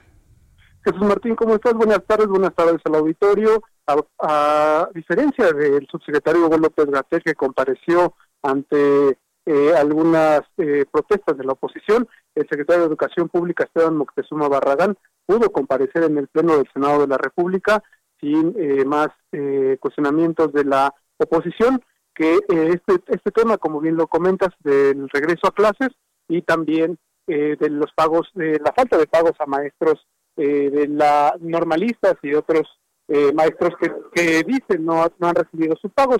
El secretario de Educación Pública garantizó que la escuela de tiempo completo no desaparecerá en el 2021, ya que tendrá 5 mil millones de pesos para ese programa, pero significan una disminución de 4 mil millones de pesos, por, por lo que continúa el cabildeo para mayor presupuesto con la Secretaría de Hacienda. Sin embargo, también al comparecer en el Pleno, el funcionario reconoció que normalmente este presupuesto para las escuelas de tiempo completo es de 9 mil millones de pesos. Además, otros programas, eh, algunos importantes para el proyecto educativo nacional, también fueron retirados del presupuesto de egresos de la federación, por lo que busca como secretario de Educación que esos programas puedan tener lineamientos que justifiquen la asignación de recursos. En una comparecencia más relajada y sin pancartas de la oposición, Moctezuma Barragán detalló que un total de 27 mil escuelas son de tiempo completo y bueno, benefician a 3.5 millones de alumnos y 160 mil maestros. Durante esta eh, reunión que duró alrededor de cuatro horas, la mayoría de los senadores le cuestionaron al funcionario sobre la falta de pagos a maestros, los escasos resultados del programa Aprende en Casa 2 y el difícil acceso de los alumnos a medios eh, como la televisión en comunidades apartadas y bueno rezagadas y por lo que no pueden continuar con estas clases a distancia. Únicamente la senadora Guadalupe Saldaña de Acción Nacional levantó la voz y enfatizó que a dos años la gestión del presidente López Obrador en materia de educación está reprobada. Además acusó a la CEP y al gobierno federal de tener un pacto con uno de los grupos más nefastos del gremio magisterial, refiriéndose a la Coordinadora Nacional de Trabajadores de la Educación. Es así como transcurrió esta comparecencia del titular de Educación Pública, Jesús Martín. Bien, bueno, pues eh, gracias por toda la información, Misael Zavala. Gracias, buenas tardes. Hasta luego, buenas tardes. Se va a empezar a desetar, además de todo esto, además de todo esto, eh, la discusión de si tienen que regresar los niños cuando automáticamente una entidad eh, muestra el color verde. En Campeche no han regresado, ¿eh? Entonces, en Campeche están en color verde, supuesta, supuestamente, supuestamente. Y los niños no han regresado a la escuela. Porque yo le puedo asegurar que ni el secretario la cree. Entonces, mandar a los niños de manera presencial masiva a las escuelas, ¿a quién va a poner en riesgo? Sí, algunos niños, pero los que van a sucumbir van a ser los maestros. Imagínense un país donde se empiecen a morir los maestros. Los maestros. Imagínense qué futuro puede tener un país donde se le mueren sus maestros. Pero ¿sabe qué es lo peor de todo? Que yo me he dado cuenta que en, este país, en este México, en este tiempo, se va precisamente la gente más capacitada, la, gente buena, la gente que quiere hacer algo por salir adelante. Y los que no tienen el más mínimo interés, y esa es una percepción personal, me puedo equivocar, ¿no? Pues ahí andan. Ahí andan. Entonces no, no, no pueden regresar los niños a la escuela, no podemos poner en riesgo hacia los maestros, no podemos poner en riesgo hacia los papás de los niños, porque imagínense, un niño va a la escuela, el niño se contagia de COVID, porque lo contagió un compañerito, llega a la casa, le da beso a su mamá, y entonces enferma la mamá y, y el papá y podrían fallecer. Porque mandaron al niño a la escuela. Y el niño tiene el COVID, pero es asintomático. Por su edad, por el funcionamiento de su sistema inmunológico. No, no, no, sería una tragedia. Parece que nadie lo, lo ve. El problema no son los niños, entiéndame. Para como se ha manifestado el COVID-19, los niños pueden ser portadores asintomáticos. Si hay niños que se han enfermado y si hay niños fallecidos, pero son los menos. El problema es un regreso a las escuelas pone en riesgo a maestros y a padres de familia.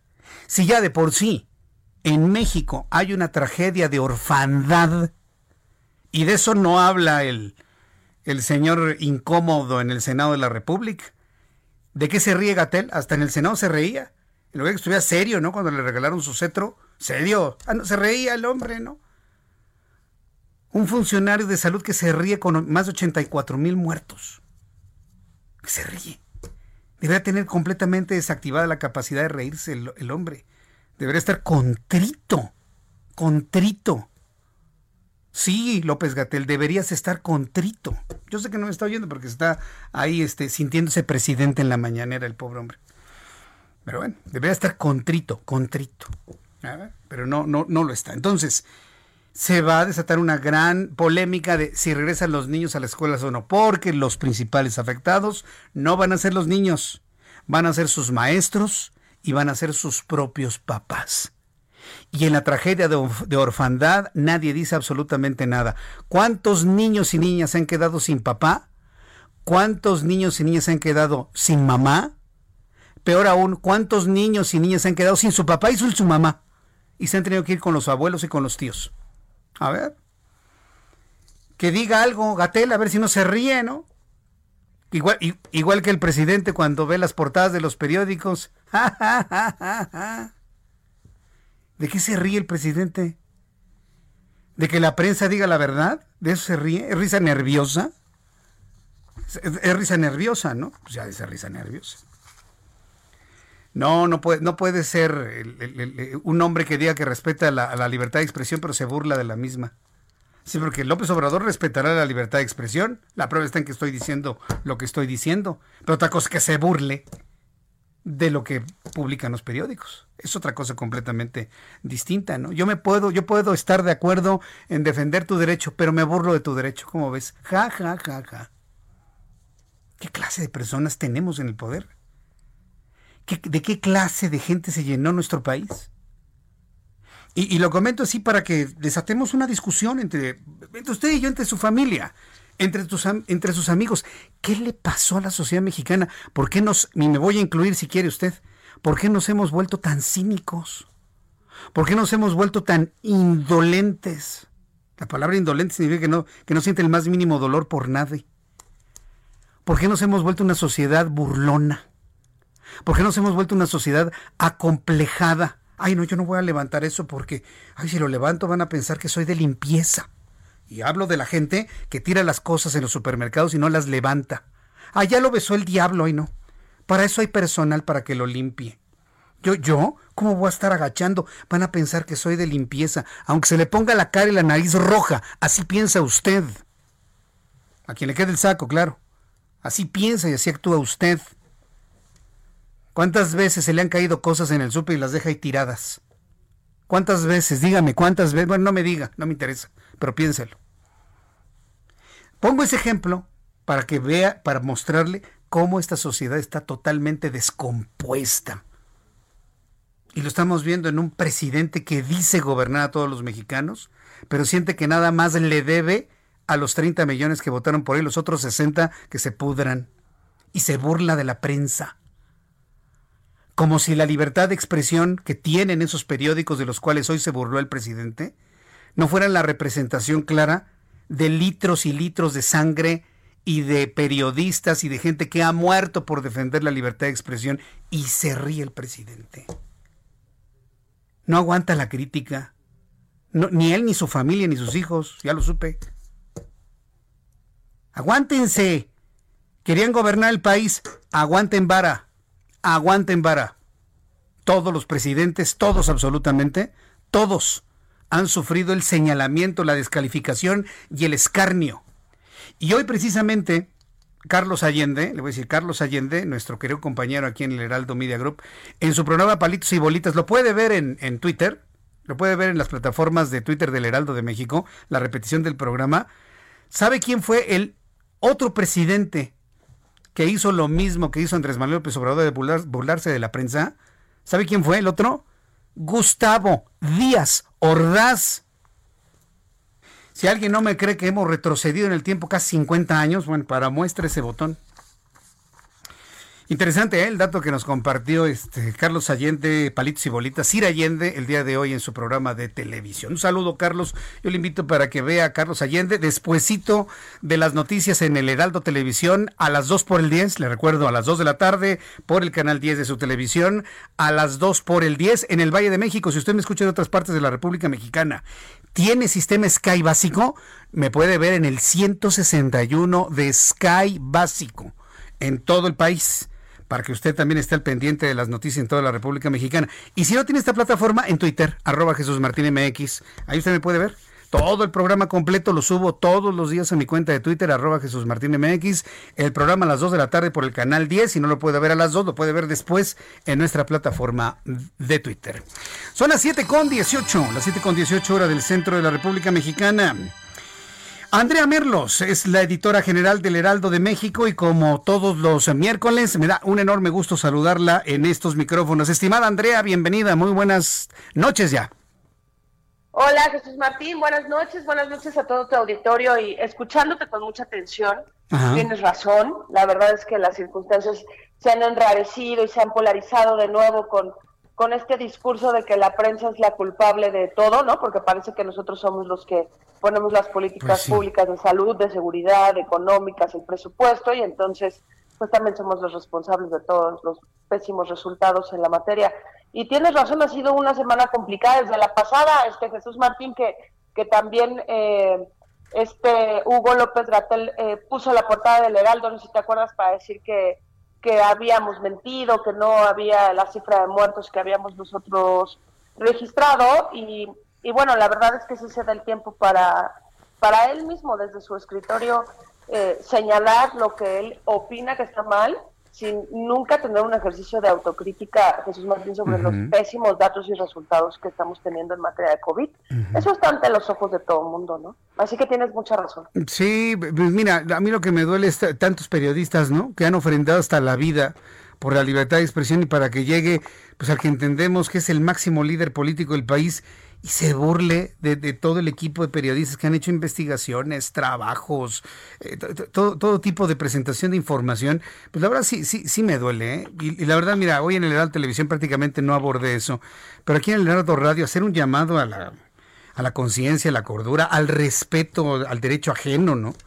Pues, eh, Menciona mucho a Benito Juárez, el presidente, y yo creo que su máxima es el respeto al derecho ajeno, es la paz, pero pues yo no veo que haya un respeto al derecho ajeno en eso. A, ver si tiene Mira, yo- un, un momento de autorreflexión el presidente con eso, ¿no? Yo recuerdo mucho en 2012 me tocó en, en algunos eventos como reportera y asistir a, a eventos del López Obrador.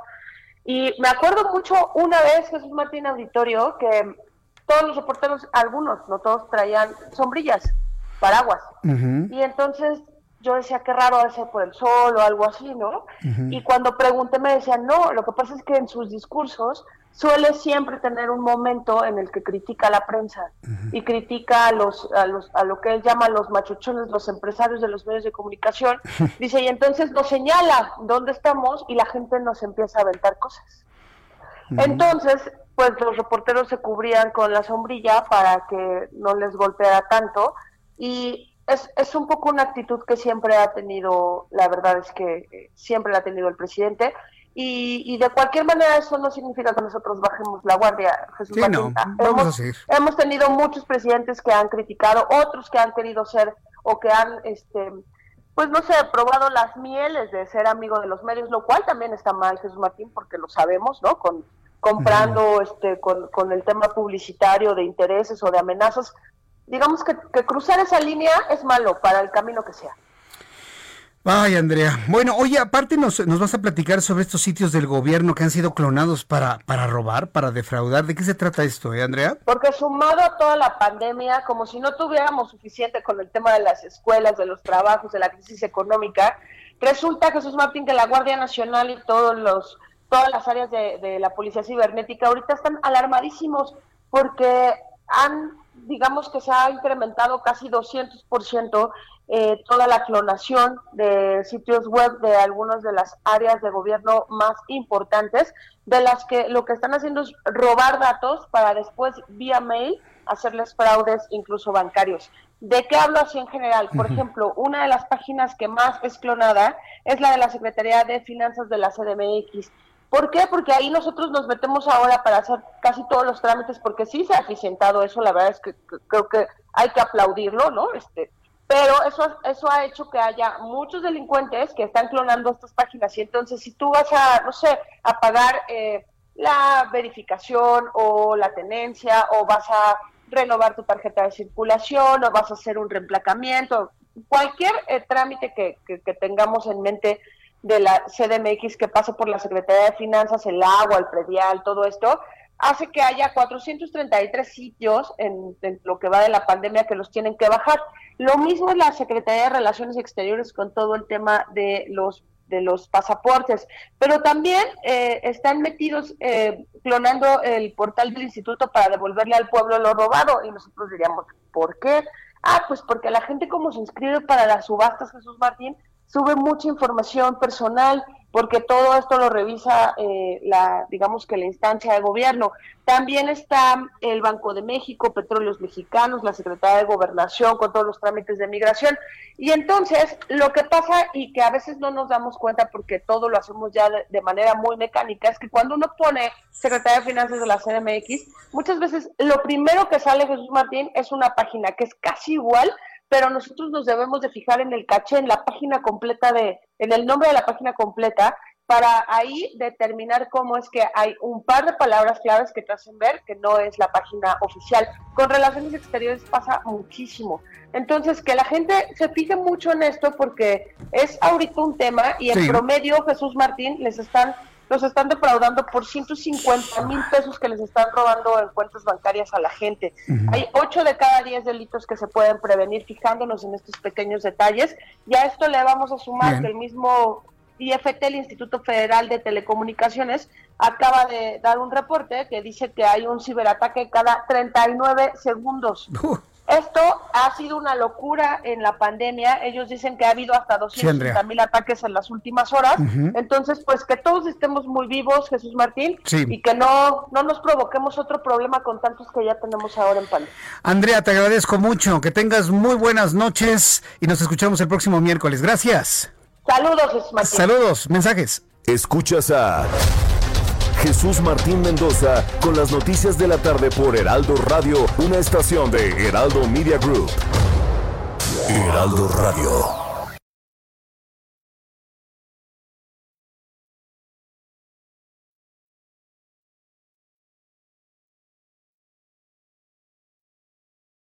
Heraldo Radio. Escucha las noticias de la tarde con Jesús Martín Mendoza. Regresamos. Ya son las siete y media, las 19 horas con 30 minutos, hora del centro de la República Mexicana. Muchas gracias por sus comentarios, sus opiniones. Me dice, eh, dices el 30 de noviembre del 2024. No, Elizabeth, no, no, no. Fíjate, fíjate que hubo un cambio, un cambio en cuanto a la toma de posesión del presidente de la República. El último día de presidente de Andrés Manuel López Obrador es el 30 de septiembre de 2024. La toma de posesión del siguiente presidente va a ser el 1 de octubre, ya no va a ser el 1 de diciembre, va a ser el 1 de octubre. El 1 de octubre de 2024, Elizabeth. Sí, ¿no? Digo, dos meses son dos meses, ¿no? Capaz que con esos dos meses nos volvemos locos. No, no, no, no, déjalo así. Que se vaya el 30 de septiembre y que llegue el nuevo el 1 de octubre, el que sea, el que sea, el que sea. Bueno, ni tanto el que sea, ¿no? No me imagino al país con un presidente como Gibran, ¿no? Como Noroña. Sí, pero pues sí, sí me lo imagino con Ricardo Anaya, con Mid, Marcelo Ebrard. A ese, a ese México sí le entro, para que vea. Uno gobernado por Marcelo, va. Gobernado por Mid, va. Por Ricardo Anaya, va. Por algún independiente. Enrique Alfaro. No, no pierda de vista Enrique Alfaro. No pierda de vista Enrique Alfaro. Yo sé lo que le digo. ¿Quién más? Pues mira, ahorita en, en este momento no es tan visible desde el punto de vista político. Pero yo no, yo no dejaría de ver a un Mauricio Vila, ¿eh? Sí, yo no dejaría de ver a un Mauricio Vila. O a un eh, eh, Pancho Domínguez de Querétaro. Que a la mera hora digan, ¿sabe qué? Yo voy. Yo no, yo no los vería este, lejanos, ¿eh? Dentro, a lo mejor no en este momento en los reflectores, no en los reflectores. Pero, por ejemplo, me, menciona Alfaro y hay varias personas que me dicen, sí, Alfaro, Alfaro, Alfaro, Alfaro. Alfaro. Entonces, bueno, pues todavía estamos muy lejos y, va a suceder, yo creo que lo que menos nos imaginamos. Entonces estemos siempre muy pendientes y claro, siempre con la idea de que no pase lo que pasó hace dos años. Aquí tenemos que ir a hacer una, una votación masiva, tanto en el 2021 como en el 2024, masiva, para que luego no nos digan que a Chuchita la bolsearon. Sí, sí, pues sí, para que luego nos digan. Me dice Lucho Ebrard, no. Bueno, pensemos de que en Morena, porque pues hay todavía muchos mexicanos que están esperando estirar la mano y que les regalen dinero, votan por Morena y gana.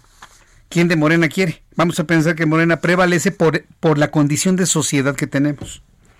Vamos a pensar, ¿a quién quiere? ¿A Noroña o Ebrard? ¿Tú, Orlando? Ebrard dice, yo, yo me abstengo de votar, ¿no? No, no hagas eso, no. Tenemos que promover que todo el mundo vote por alguien. No, imagínate, ¿no? Noroña sería como Donald Trump, pero región 4. sí, con todo cariño, mi querido Gerardo Fernando Noroña. Ya sabes que, que, es con cariño, es con cariño, pero ya me lo imagino como Donald Trump, pero región 4. Bueno, son las 7.33, las 7.33 horas del centro de la República Mexicana. ¿Con qué voy, Orlando? A ver, vamos a empezar el guion de noticias el día de hoy. De verdad, vamos a empezar nuestro guion de noticias. Bueno, primera noticia del día de hoy. Porfirio Muñoz Ledo, personaje de la noticia. Mario Delgado, personaje de la noticia. Los dos en la disputa de la dirigencia nacional de Morena. ¿Y por qué le digo esto? Porque Porfirio Muñoz Ledo y anunció a través de su abogado, Eduardo Núñez, que han acudido a la Fiscalía Especializada para la Atención de Delitos Electorales para interponer una denuncia en contra de el diputado y aspirante a la dirigencia nacional de Morena, Mario Delgado, donde se le acusa por delitos electorales y el uso de recursos públicos con fines políticos. Porfirio Muñoz Ledo argumenta que Delgado Carrillo ha sacado un grotesco provecho de su posición como servidor público y líder de la bancada morenista en esta legislatura en la Cámara de Diputados durante la contienda por la presidencia del partido. Lo acusa además de promocionar su imagen y propuestas en un espacio que debería ser ajeno a intereses y de aprovecharse de los recursos de origen público a los que tiene acceso disfrazándolos mediante truculentos enredos y subterfugios como parte de su actividad de legislador. Imagínense. No, no, sí, es lo que tiene que hacer Porfirio Muñoz Ledo, como político de cepa, como un viejo lobo de mar, pues aunque le diga, para mí es un buen muchacho, pero ahí te va la denuncia, ¿no? Y va con toda la cargada, ¿no? Va con toda la, fuerza y su poderío de imagen, apoyos, abogados y demás para, para aplastar a un Mario Delgado, ¿no? Que todavía hace dos semanas llevaba una franca delantera de más de 10 puntos porcentuales a su más cercano competidor que era Diego Polevsky y de repente se pues, alcanzó Porfirio Muñoz Ledo y ahora hasta parece por momentos que lo rebasa. Mario Delgado, coordinador de Morena en la Cámara de Diputados y aspirante a la dirigencia nacional del partido, descalificó la denuncia presentada en su contra ante la Fiscalía Especializada de Delitos Electorales por considerarla un acto de desesperación por parte de Porfirio Muñoz Ledo.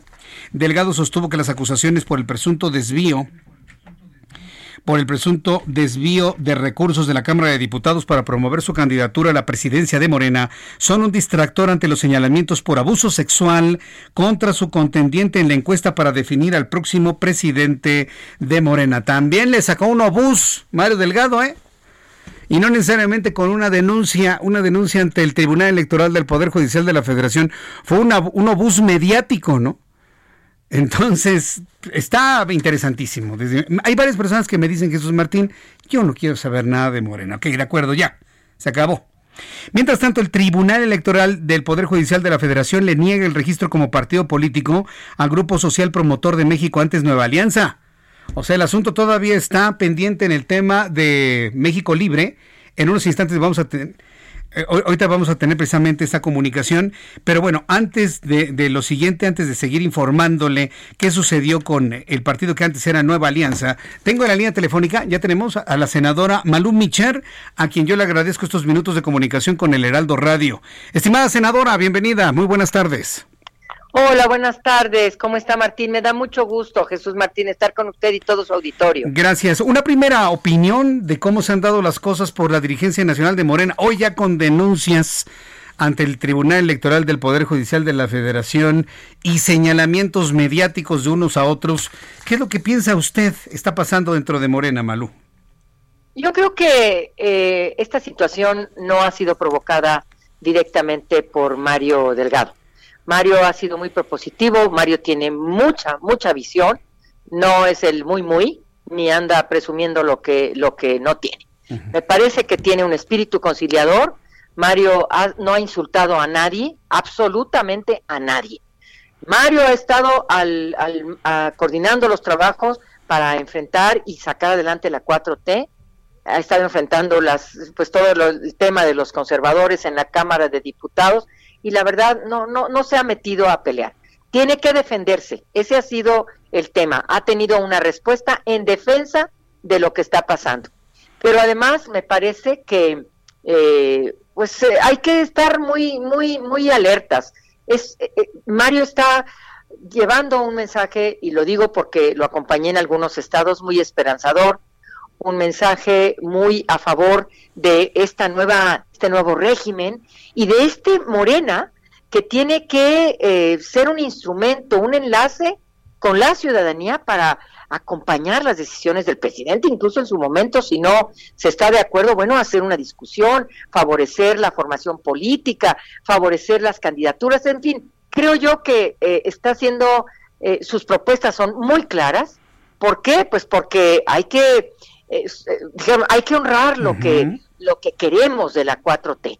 Y queremos un, un Morena unido, un Morena libertario, un Morena que respete la dignidad de toda la militancia. Entonces, yo sí creo que Mario va muy bien, ha tenido que defenderse porque tú pues, no puedes cruzarte de brazos cuando se hacen una serie de acusaciones sin pruebas. Entonces, lo único que estamos pidiendo es que haya pruebas, que se presenten pruebas. Y si esas pruebas están eh, denostando a, a, Mario como candidato, bueno, él tendrá también que ofrecer las pruebas en su defensa, etcétera, etcétera. Pero no puede llevarse una propuesta de dirigencia de Morena a un tribunal ofendiendo, por ejemplo, eh, eh, déjame decirte, Estar ofendiendo por parte de Porfirio Muñoz Ledo a uno de los integrantes del gabinete de mayor confianza, como es Marcelo Ebrard, y estar denostándolo, amenazándolo.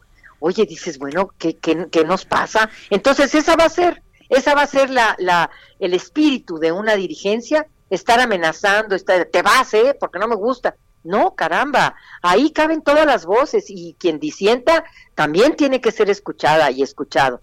Por eso necesitamos un Morena unido, que no se aferre al poder, porque, perdóname, yo veo que la causa de Porfirio, pues es el mismo, ¿no? Que a todo dar. Pues, pues no, eh, A lo mejor quiere marcar historia, ¿no? Porque sería el primer dirigente en toda la historia de este país en, dirigir tres partidos políticos distintos, tal vez. No, no, no, no, no sé qué lo mueva, pero la causa va más allá de sí mismo. Mm. La causa es la causa de la cuarta transformación. Y son, es mm. lealtad, son principios, son convicciones. Es esperanzador lo que tenemos que hacer con Morena. Yo no estoy afiliada a Morena, estuve afiliada muchos años a un partido de izquierda, pero desde el momento en que permitieron que pudiésemos opinar personas eh, eh, simpatizantes, y bueno, yo estoy apoyando la 4T desde el Senado, y desde la izquierda mexicana desde hace mucho tiempo, porque he estado con Andrés Manuel López Obrador desde siempre. Y entonces digo, ¿cómo, cómo le va a hacer Morena? Pues con una dirigencia que no se aferre al poder, que escuche a todo mundo, que visite a la dirigencia, que escuche sus demandas. Allá, allá en ese municipio olvidado, donde se ganó, hay que estar con la dirigencia. Entonces hay que darle mucha vitalidad, hay que tener muy un espíritu muy conciliador y no insultar a nadie. Eso es para mí fundamental en este momento. Pues vamos a ver cómo, ya ahora que tenemos la ruta crítica para la tercera encuesta, vamos a ver cómo se dan las cosas. Varias voces se han levantado para hablar de, unidad y tranquilidad en este proceso, ojalá y tenga eco. Y pues, senadora Malú Mitchell, yo le agradezco mucho que me haya dado estos conceptos aquí en el Heraldo Radio. Le envío un fuerte abrazo, Malú, gracias. No, gracias, muchas gracias y, a todos su auditorio un gran abrazo. Eso usted muy amable siempre. Gracias, senadora Malú Mitchell, quien, bueno, pues nos ha hablado del proceso dentro de Morena y aclarando Mario Delgado se ha portado a la altura y no ha insultado absolutamente a nadie. Mire que tiene muchos, muchos adeptos, ¿eh? Mario Delgado, y se ve claramente.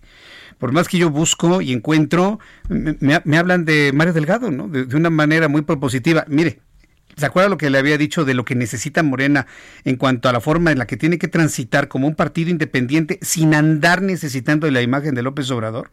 El único que puede construir eso, desde mi punto de vista, es Mario Delgado un partido que, que, nade por sí mismo, que vuele por sí mismo, sin la necesidad del rostro o de la palabra de Andrés Manuel López Obrador. Y el único que lo puede construir es Mario Delgado. ¿eh? Sobre todo porque hemos visto cómo ha transitado durante, bueno, cómo fue su vida política dentro del Partido de la Revolución Democrática. Morena es un partido que es necesario en el país, aunque no nos guste. Lo que no nos gusta a usted y a mí es que está prácticamente en la ultra, en la extrema izquierda. Pero con un Mario Delgado, créame que se puede equilibrar bastante bien para que volvamos a tener un partido de una izquierda moderna, dialogante, eh, que integre, ¿sí? abierta, de diálogo, no de concertación y de concertaciones, sino de diálogo abierto, de planteamiento y de escucha a los planteamientos de los demás. Eso es lo que queremos de los partidos políticos, si es que la partidocracia va a prevalecer aún en el 2021 y 2024. En la línea telefónica, Mariano, Mariano Riva Palacio, mi querido Mariano, periodista, analista del Heraldo Media Group. Me da mucho gusto saludarte, mi querido Mariano. Bienvenido, ¿cómo estás?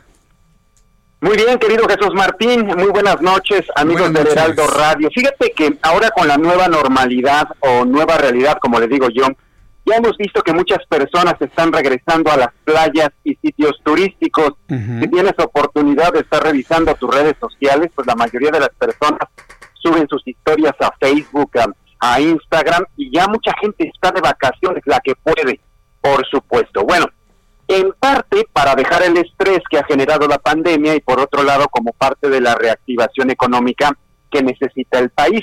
En especial, Jesús Martín, el sector turístico. Bueno, pues si se quiere formar parte de este rescate turístico sin gastar mucho dinero, recomiendan empezar por lugares cercanos a nuestros hogares, el llamado turismo de proximidad, que se ve como una opción para reactivar el sector ya que al no ser masivo Jesús Martín, pues permite establecer con mayor facilidad las medidas de seguridad sanitaria para los visitantes sin desembolsar mucho dinero.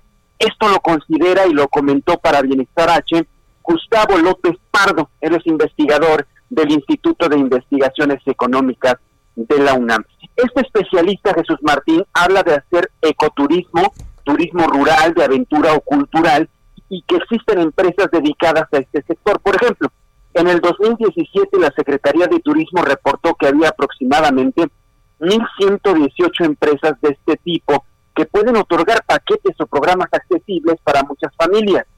Esta actividad, Jesús Martín, se desarrolla en sitios comunitarios, sociales, incluso ejidatarios, a través, a través de pequeñas corporativas eh, que pueden eh, regular el número de, de, personas, por ejemplo, o tienen un número reducido de cabañas para que la gente ahí se quede donde no hay saturación de visitantes y así se puede respetar la sana distancia y disminuir el riesgo de contagio. Estos lugares podrían significar una experiencia gratificante, habrá pocas personas, más espacios naturales y abiertos donde se pueden realizar actividades recreativas Aquí el reto, Jesús Martín, de estos lugares que se caracterizan por ser poblaciones o comunidades, es el estar preparados para recibir turistas y por supuesto dependerá de cada entidad y de, y de los proveedores de servicios. El investigador detalló que es posible encontrar este tipo de turismo en la Ciudad de México, Jesús. Por ejemplo, el Parque Elegidal de San Nicolás Totolapan, este se ubica, por ejemplo, cerca de la, de la zona natural de la Jusco, Ahí se ofrecen caminatas por el bosque, ciclismo, campamentos, escalada en roca y otras actividades. Está también otra opción que podría ser la Sierra Norte del estado de Puebla. Otra más, las rutas de Xochafín, las rutas de Tolaltongo y varios centros recreativos en el estado de Hidalgo. Aquí estamos hablando de zonas comunitarias que pocas veces son visitadas y en estos momentos sus pues resultan atractivas. Se apoya económicamente, y se conoce por parte de los mexicanos. Así que Jesús Martín y amigos del Heraldo Radio, la pandemia pone a prueba a toda la economía, pero al turismo en especial, porque significa movilidad, confianza y ahora seguridad sanitaria. Ya que se está permitiendo salir, ya que muchos lugares están abriendo, pues esta puede ser una opción, Jesús, para reactivar la industria eh, turística de nuestro país eso sí, respetando las leyes sanitarias que esto permite.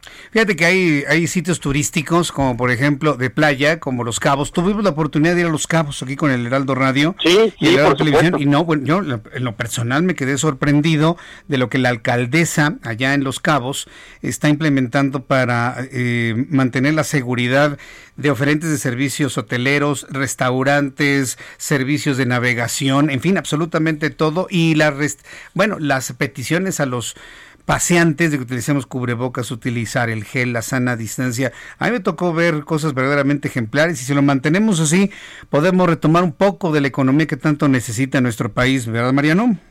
Definitivamente, Jesús Martín. Y estás hablando de un sitio internacionalmente reconocido como son Los Cabos. Ahora, la propuesta de los investigadores y una propuesta también particular, y creo que estarás de acuerdo, es hacer este turismo de proximidad, a lo mejor no alejarnos tanto, visitar estas zonas ejidatarias, estas comunidades que pueden ofrecernos algo y apoyamos a la economía local de estos lugares por supuesto, respetando la sana distancia, utilizando cubrebocas, el gel antibacterial y vamos reactivando poco a poco la economía que tanto se requiere y se necesita en estos momentos, querido Jesús. Correcto. Bueno, pues Mariano Riva Palacio, tus formas de contacto, redes sociales, ¿dónde te vemos, te escuchamos y te seguimos?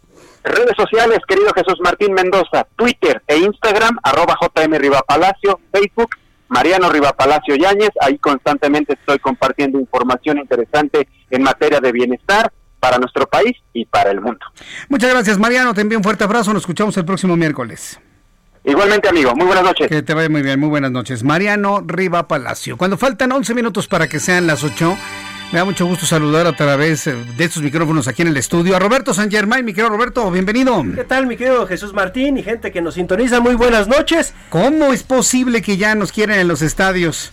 Ay, ¿Quién, está moviendo todo este asunto? La verdad, yo estoy sorprendido de este asunto. A mí me preocupa, ¿eh? como bien dices, porque es una situación en donde podemos entender que es un negocio. Sí, sí, sí. Y está pasando aceite el negocio. Muy fuerte, porque además hay que comentarlo. Hay que recordar que hace unos, que serán unas cuatro, cinco, como dos meses la Federación Mexicana de Fútbol se puso de aval para que algunas instituciones, eh, instituciones perdón, financieras prestaran dinero a los equipos.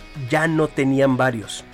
¿Por qué? Pues tú sabes, como bien con esta pandemia, no tienes ingresos. ¿Cuáles son los ingresos de un equipo de fútbol? ¿Derechos de transmisión? Sí, y seguían cobrando, ¿no? Los jugadores.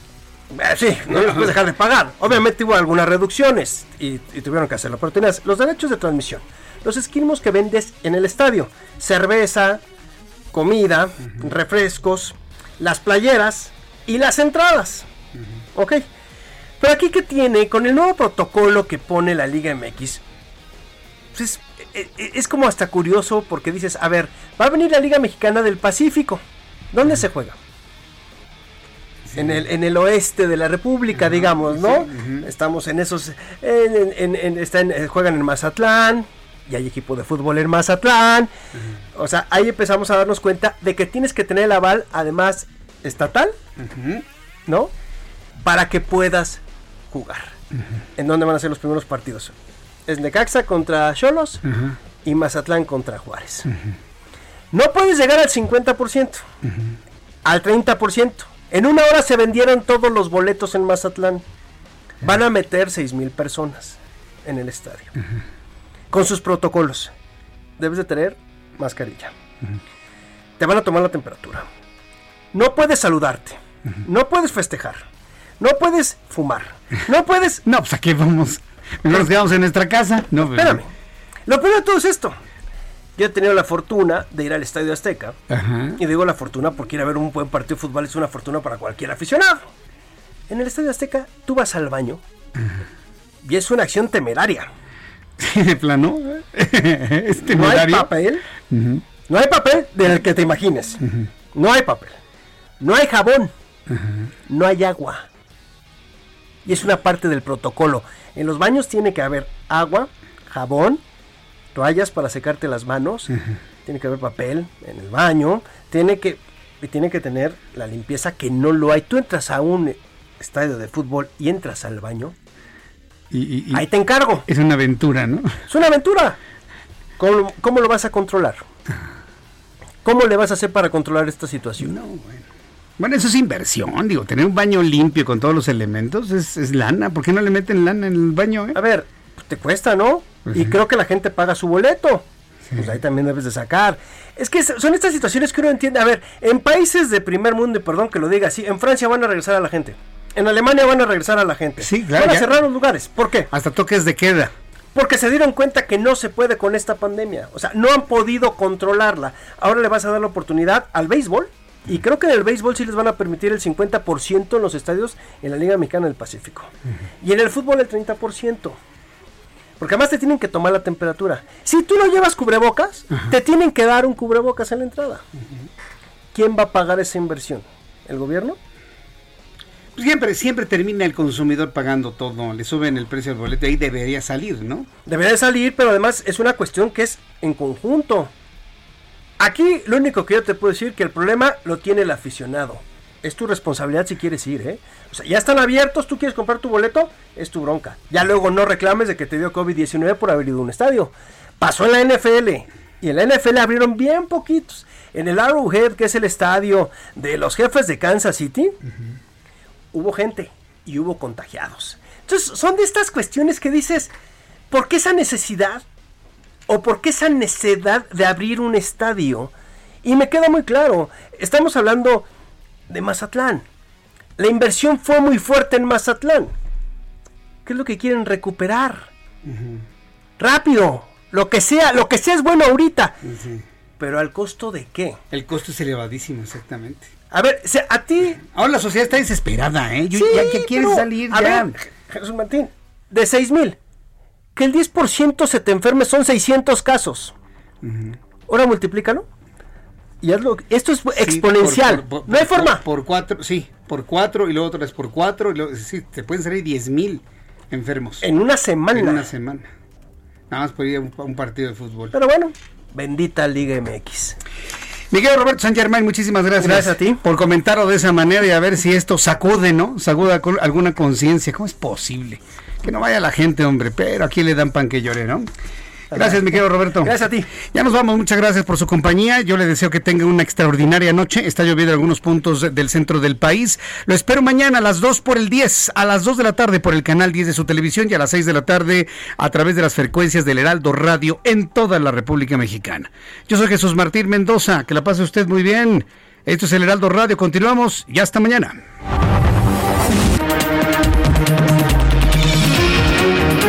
Esto fue Las Noticias de la Tarde con Jesús Martín Mendoza. Heraldo Radio. La HCL se comparte, se ve y ahora también se escucha. Hola, no se te olvide que octubre es el mes rosa. ¿Sabías que los hombres pueden padecer de cáncer de mama? Tócate, autoexplórate y ve al doctor. El cáncer de mama es la segunda causa de muerte en las mujeres mexicanas. Cada 30 segundos se diagnostica un nuevo caso de cáncer a nivel mundial. Únete al Heraldo de México en esta campaña contra el cáncer de mama. Sofía García y Alejandro Sánchez, informativo El Heraldo, fin de semana.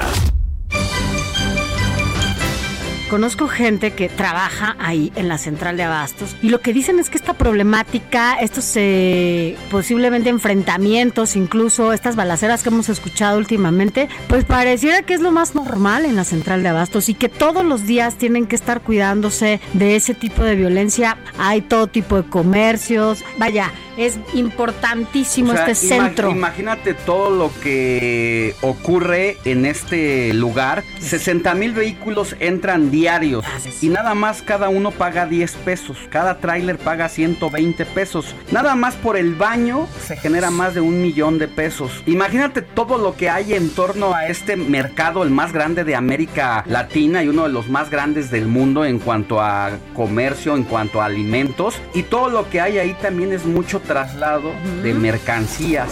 Sábados y domingos de 7 a 10 de la mañana. Heraldo Radio, con la H que sí suena hasta en fin de semana. Suscríbete ya a Lealdo de México, el diario que piensa joven, y descubre los grandes beneficios de ser nuestro lector. Entéate de las noticias más relevantes hasta la puerta de tu domicilio u oficina. Escríbenos a suscripciones arroba heraldodemexico.com o al WhatsApp 56211 85064. El Heraldo de México. Heraldo Radio 98.5 FM. Solo por hoy. Un programa con la crítica sensible y profesional de Álvaro Cueva. Entrevistas, análisis y todo lo que pasa en la actualidad de México y el mundo. Ahora de lunes a viernes, 7 de la noche por Heraldo TV, Canal 10 de Televisión Abierta, Total Play, Axtel y 161 de Sky. En Cero Restaurant, con lo mejor de la comida española y vasca tradicional. Estamos preparados para ti, con todas las medidas de seguridad. Te invitamos a hacer reservaciones. Ceru Restaurant. Seguimos con Takeout y Delivery 5550-9544 y por WhatsApp 5578-969309. Ceru Restaurant. Avenida Revolución 1547, San Ángel. Sergio Sarmiento y Lupita Juárez.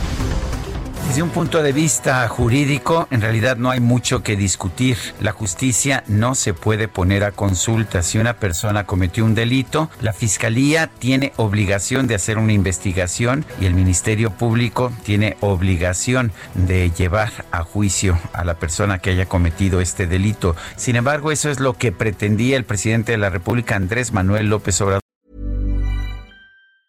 Hi, I'm Daniel, founder of Pretty Litter. Did you know cats tend to hide symptoms of sickness and pain? I learned this the hard way after losing my cat, Gingy. So I created Pretty Litter, a health monitoring litter that helps detect early signs of illness by changing colors, saving you money and potentially your cat's life. Pretty Litter is veterinarian developed, and it's the easiest way to keep tabs on your fur baby's health right at home. Go to prettylitter.com and use code ACAST for 20% off your first order and a free cat toy. Terms and conditions apply. See site for details.